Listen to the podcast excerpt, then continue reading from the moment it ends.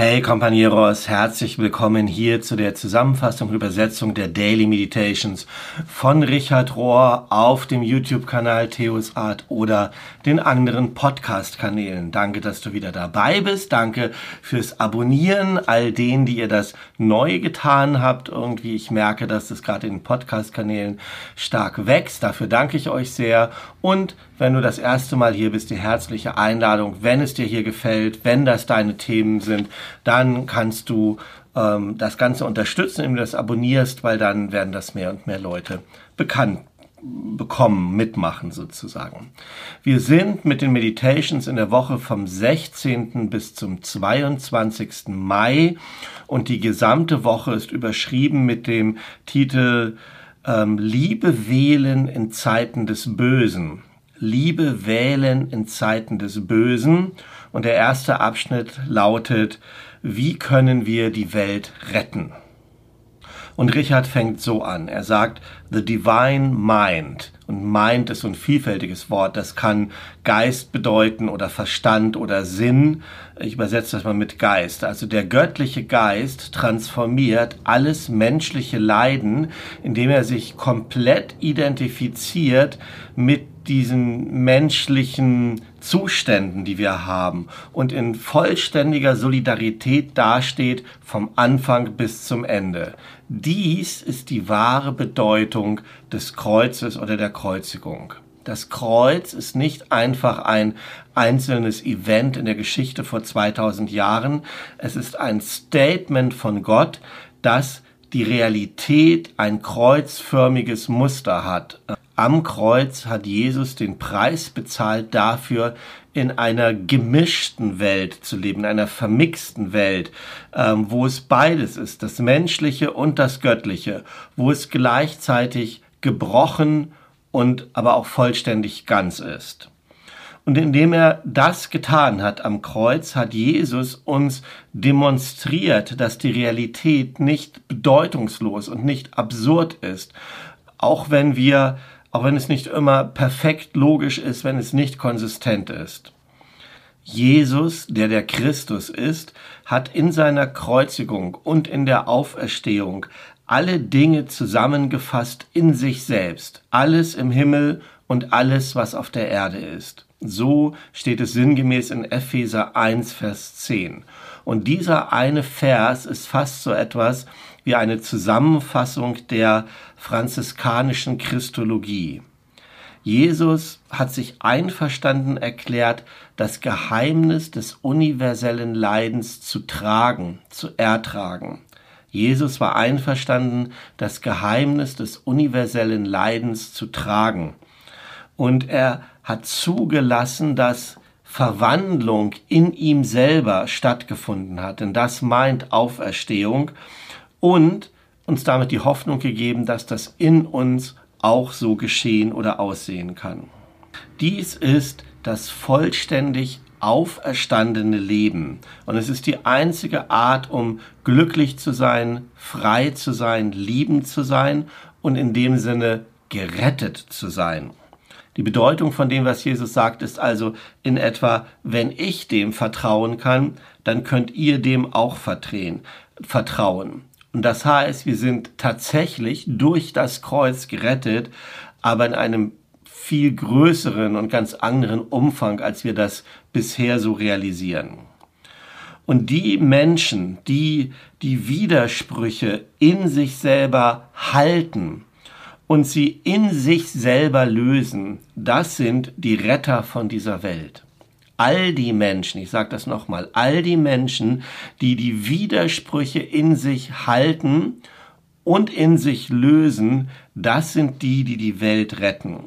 Sie sind die einzig wahren Agents, die einzig wahren Anwälte oder Agenten für Transformation, für Wiederherstellung und für die Erneuerung, die stattfinden soll. Und diese Retter, äh, Weltretter existieren in jeder Zeit, in jeder geschichtlichen Zeit, in jeder Zeitperiode so und in jeder Glaubenstradition, in jeder Zeit und in jeder Glaubenstradition. Das sind aus irgendwelchen Gründen Menschen, die einverstanden sind, das Schicksal Gottes in dieser Welt zu teilen mit ihrem Leben.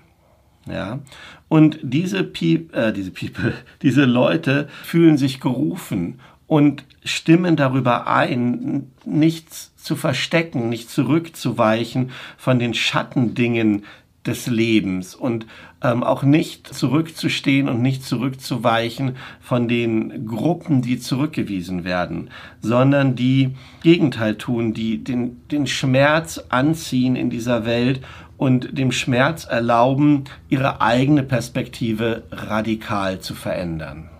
Diese Menschen sind damit einverstanden, die das Unperfekte in dieser Welt zu umarmen und sogar die Ungerechtigkeit in dieser Welt einzuschließen und all diesen Situationen zu erlauben, sie selber von innen heraus zu verändern, von innen nach außen, was übrigens die einzige Art und Weise ist, wie Veränderung passieren kann.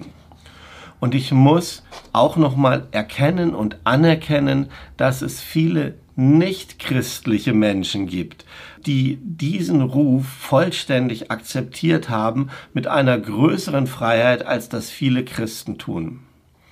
Und in dieser Woche wollen wir uns solche Menschen anschauen, sowohl aus der jüdischen als auch aus der christlichen Tradition, die ein Akt der Solidarität gewählt haben, Handlungen von Solidarität, von Leidenschaft, von Mitleidenschaft, und zwar während dieser bösen Zeit des Genozids, des Holocaust, den manche jüdische Menschen die Shoah nennen oder einfach die Katastrophe. Darum geht's diese Woche.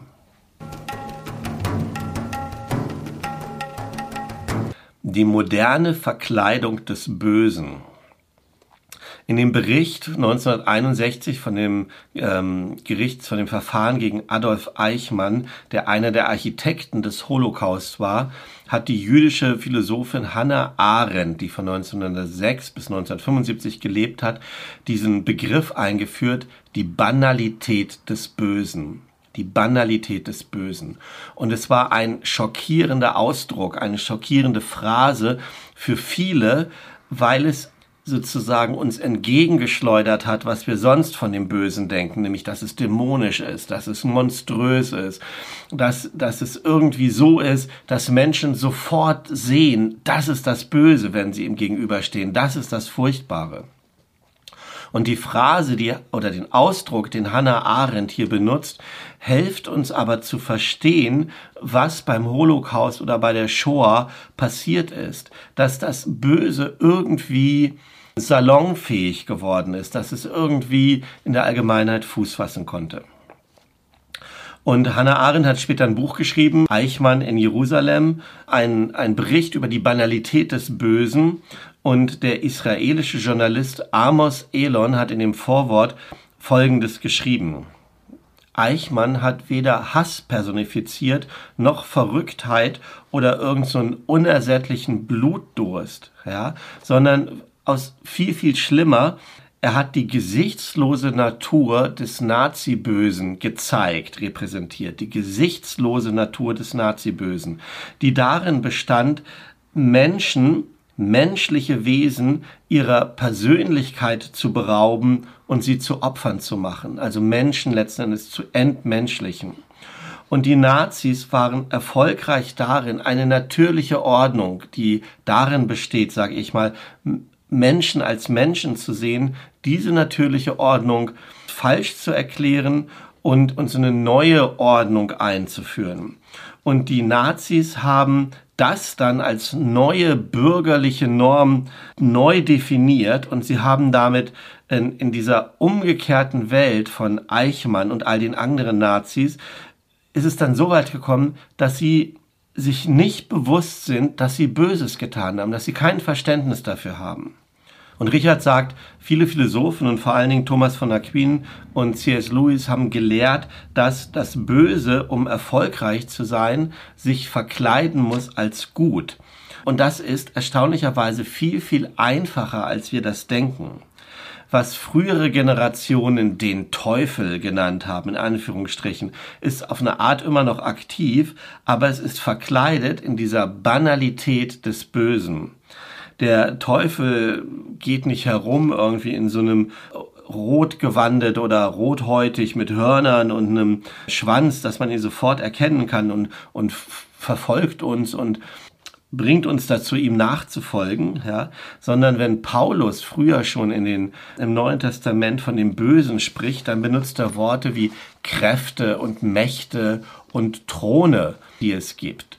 Und das ist fast so etwas wie eine vormoderne Sprache für das, was wir heute nennen würden Kooperationen, inkorporiertes Böse, Institutionen, Nationalideologien von Überlegenheit, von, von weißer Überlegenheit und Organisationen, die das transportieren.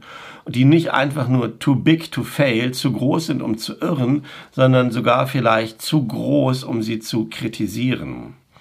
Und unsere Aufgabe ist es, wir müssen zuerst das Böse in dieser glorifizierten, organisationalen, systemischen Welt überführen. Ja, wir müssen das Böse überführen, aufdecken in dieser systemischen Orga oder organisationalen Welt. Und während es so ist, dass das, dass das, das Böse heutzutage hauptsächlich wohnt in dieser inkorporierten, systemischen, strukturierten Form muss der Widerstand in uns als Individuen beginnen.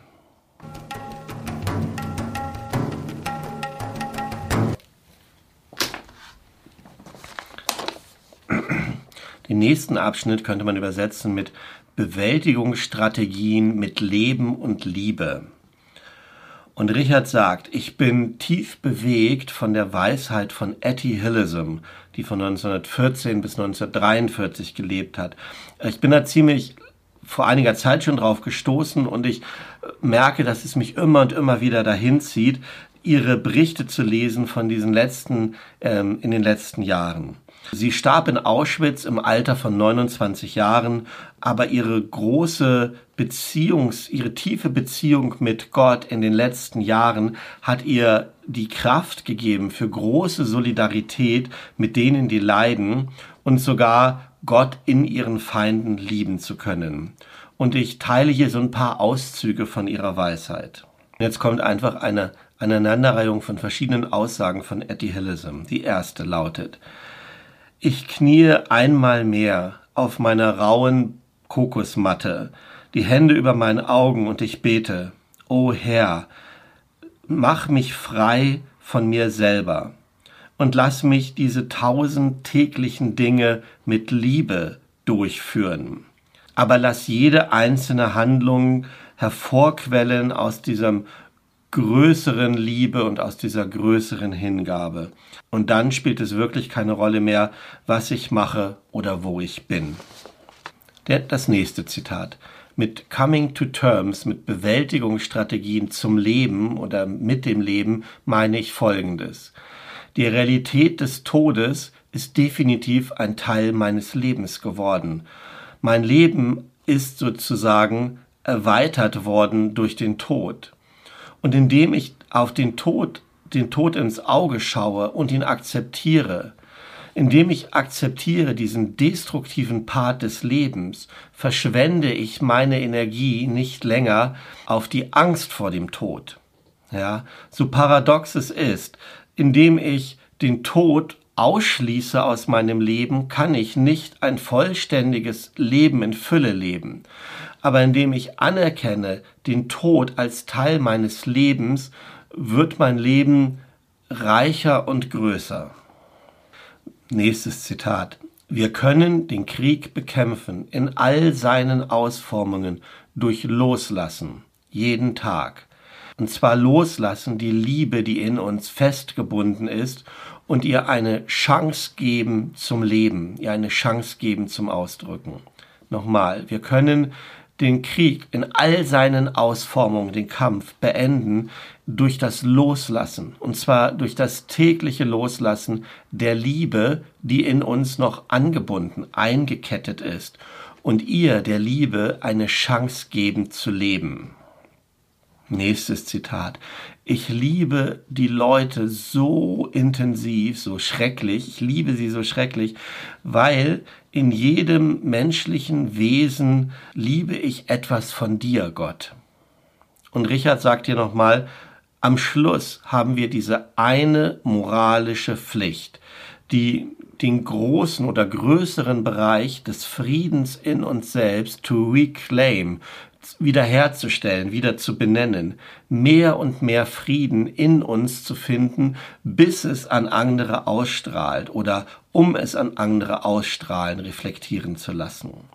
Und je mehr Frieden in uns ist, umso mehr Frieden wird auch in diese turbulente Welt hinausgehen.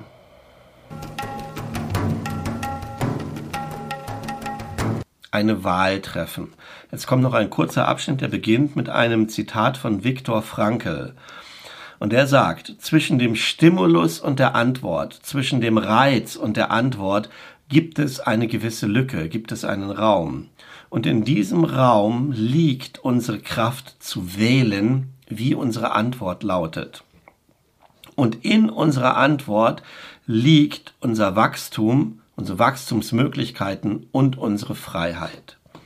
Und Richard sagt, diese Aussage könnte auch von einem Kontemplationslehrer kommen. Denn die Praxis der Kontemplation hilft uns, von uns selber etwas zurückzutreten und diese Lücke, von der Frankel da redet, wahrzunehmen. Weil dann sind wir nicht mehr anhaftend an unsere Gedanken oder an unsere ersten Reaktionen, diese automatischen Reaktionen, sondern wir können diesen Platz, diesen, diesen Raum finden, den wir brauchen, um eine Wahl zu treffen, so zu handeln, wie wir in dieser Welt handeln wollen und wie es am meisten hilfreich wäre. Und Viktor Frankl hat ähm, sozusagen seine Weisheit entwickelt, auch als ein Insasse in Auschwitz, der er war. Und er schreibt, die Erfahrung des Camplebens, also des, des Lagerlebens, zeigt, dass Menschlichkeit immer eine Handlungsoption, immer eine Wahlmöglichkeit ist. Wir, die wir in den Konzentrationslagern gelebt haben, erinnern uns an Menschen, die umhergewandert sind zwischen den Baracken und den anderen Trost gegeben haben, die ihr eigenes letztes Brot hergegeben haben für andere. Und sie waren vielleicht nicht viele, es gab nicht viele davon, aber sie haben uns den Beweis angetreten, dass alles von einer Person genommen werden kann, dass man einem Menschen alles wegnehmen kann, bis auf diese eine Sache, nämlich die Wahl in menschlicher Freiheit, als menschliches Wesen frei zu handeln. Und auch wenn die Bedingungen gekennzeichnet waren durch Mangel an Schlaf, durch ungenügende Ernährung und durch unzähligen mentalen Stress, die eigentlich dazu führen, dass die, die Lagerinsassen gezwungen sind, in einer bestimmten Art und Weise zu handeln, kommt meine finale Analyse zu dem Schluss, dass es, dass ähm, es wird klar, dass die Art, welche Art Mensch der Gefangene wird, ist das Ergebnis einer inneren Entscheidung, einer inneren Entscheidung und nicht nur, nicht nur das Ergebnis von diesen Einflüssen, den äußeren Einflüssen des Lagers. Deshalb kommt er zu dem Schluss, grundsätzlich gilt, dass ein jeder Mensch, eine jede Person, wenn es sogar unter diesen Umständen möglich ist, sich entscheiden kann, was sie werden will. Jeder Mensch hat eine Wahl zu entscheiden, was oder wie er werden will, und zwar mental und spirituell. Menschen können ihre menschliche Würde behalten, sogar in einem Konzentrationslager. Menschen können ihre menschliche Würde sogar in einem Konzentrationslager behalten und das ist spirituelle Freiheit. Das ist eine spirituelle Freiheit, die uns nicht weggenommen werden kann und die diese Freiheit macht, dass Leben Bedeutung hat und sinnhaft ist.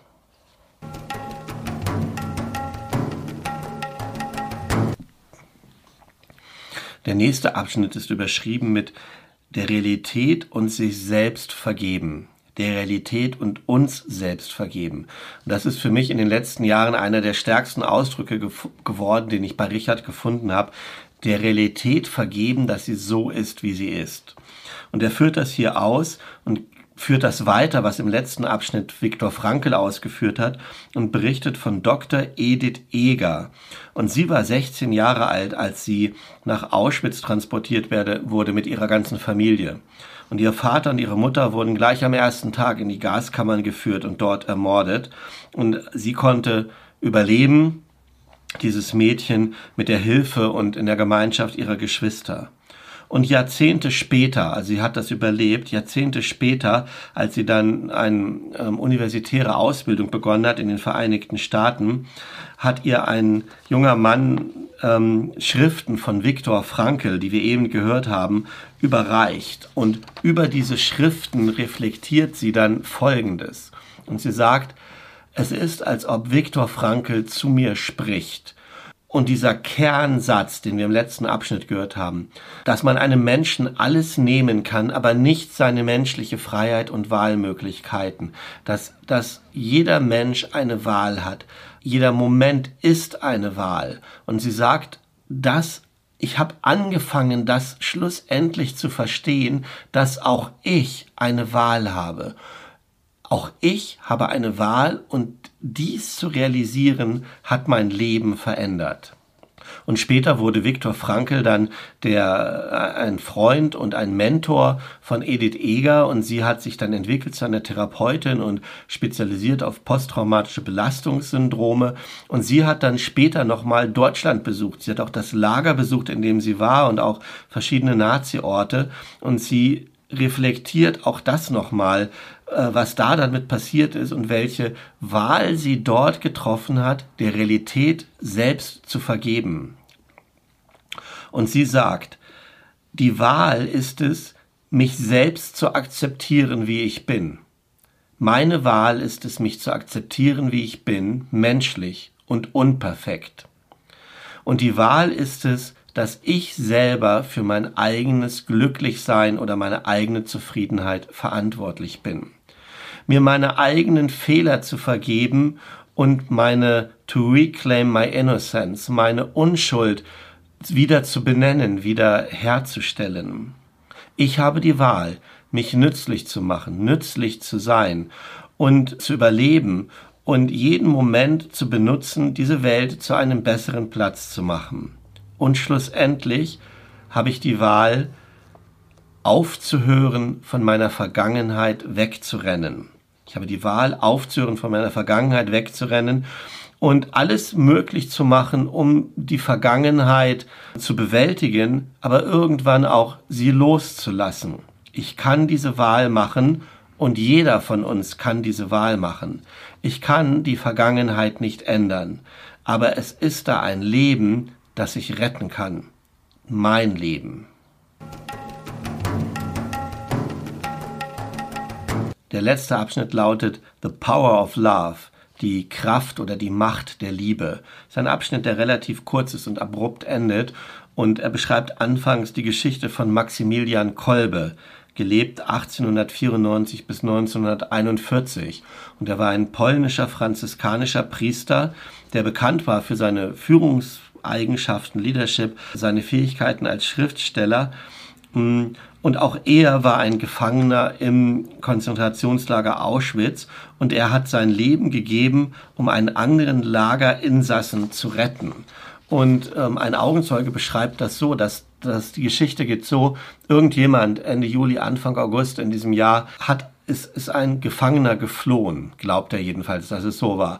Und sie konnten diesen Flüchtling nicht fangen, und die Lagerautoritäten haben entschieden, dann stattdessen einfach zehn Gefangene willkürlich aus Baracke 2 zu nehmen. Und der Lagerkommandant ist dann einfach die Reihen abgegangen und hat willkürlich zehn Gefangene ähm, ausgewählt, auf die gedeutet. Und einer von denen war Francis Gavionicek, aber so spricht sich das aus, 1901 bis 1995 gelebt. Die Jahreszahlen sind ja auch wichtig diesmal.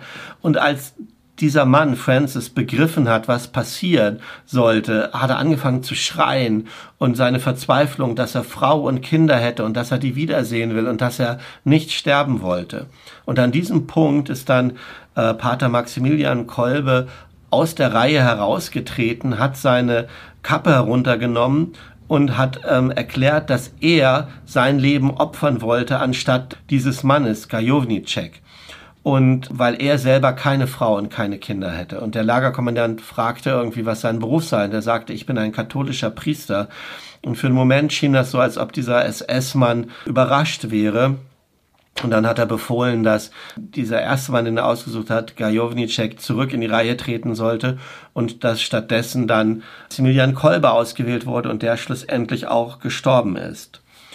Und das ist die Geschichte und der Abschnitt hier endet mit ähm, einer Auszug aus einer Predigt von Adam Buko, der Mitgründer eines spirituellen Zentrums ist, ähm, aus dem Jahre 2021. Richard hat das wohl gehört.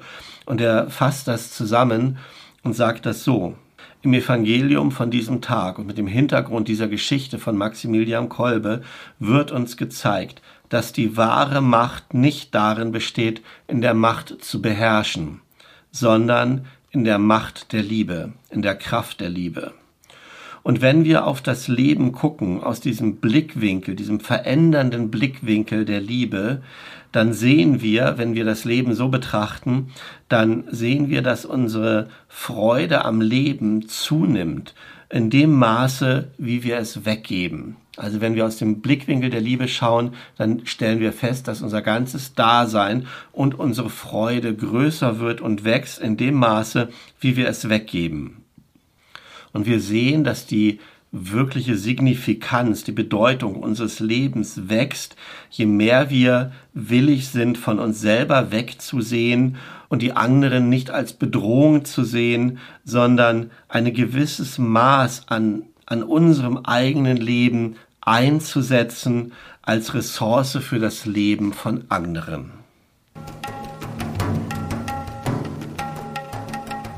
So, das waren die Meditations von dieser Woche und mir geht es folgendermaßen. Einerseits berühren mich diese Geschichten aus den Konzentrationslagern sehr und sie machen auch immer, dass ich mich so ein Stück schuldig fühle oder dass ich so eine Scham verspüre.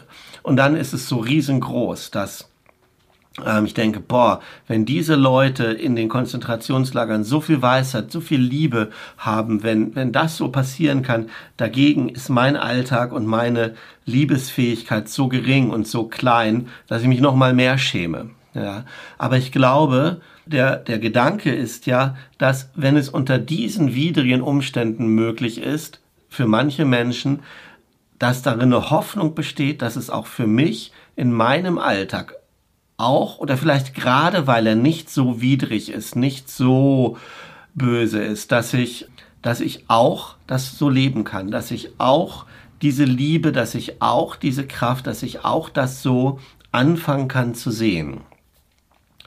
Vielleicht ist es ja sogar schwieriger, manchmal aus diesem Bequemlichkeit, aus diesem Alltagsgeschehen herauszukommen, weil es nicht so dringlich erscheint. Und das ist so das Thema, was ich merke, was in den letzten Wochen und Monaten auch in mir immer mehr aufkommt und was ich gerne mit dir und anderen ähm, behandeln möchte. Auf meinem YouTube-Kanal wo es darum geht, wie kann ich mein Leben, mein Glauben im Alltag leben, in, in, dieser, in dieser Normalität, oder dem, was ich für Normalität nenne. Das ist die Reise, auf der ich unterwegs bin und du vielleicht auch. Und deshalb nochmal die Einladung, schau dir meine anderen Videos an auf Theos Art. Komm vielleicht ins Companiero.net, das ist unsere Online-Plattform, wo wir uns zusammentun und überlegen, herausfinden wollen, wie können wir da uns gegenseitig unterstützen, das jeweils in unserem Alltag zu leben. Und ich würde mich freuen, wenn du dann das bei dir auch entdeckst und mich mir erzählst, wie du das machst und ich dir erzählen kann, wie ich das mache und wir da gemeinsam irgendwie auch dazu beitragen, die Welt ein Stück besser zu machen, vielleicht zu retten an dem Ort, wo wir sind. Dafür wünsche ich dir alles Gute, Gottes Segen, der bei jedem Einzelnen oder die bei jedem einzelnen Menschen ist, der je gelebt hat und der je lebt, der je lebt, jetzt lebt und der je leben wird. Amen.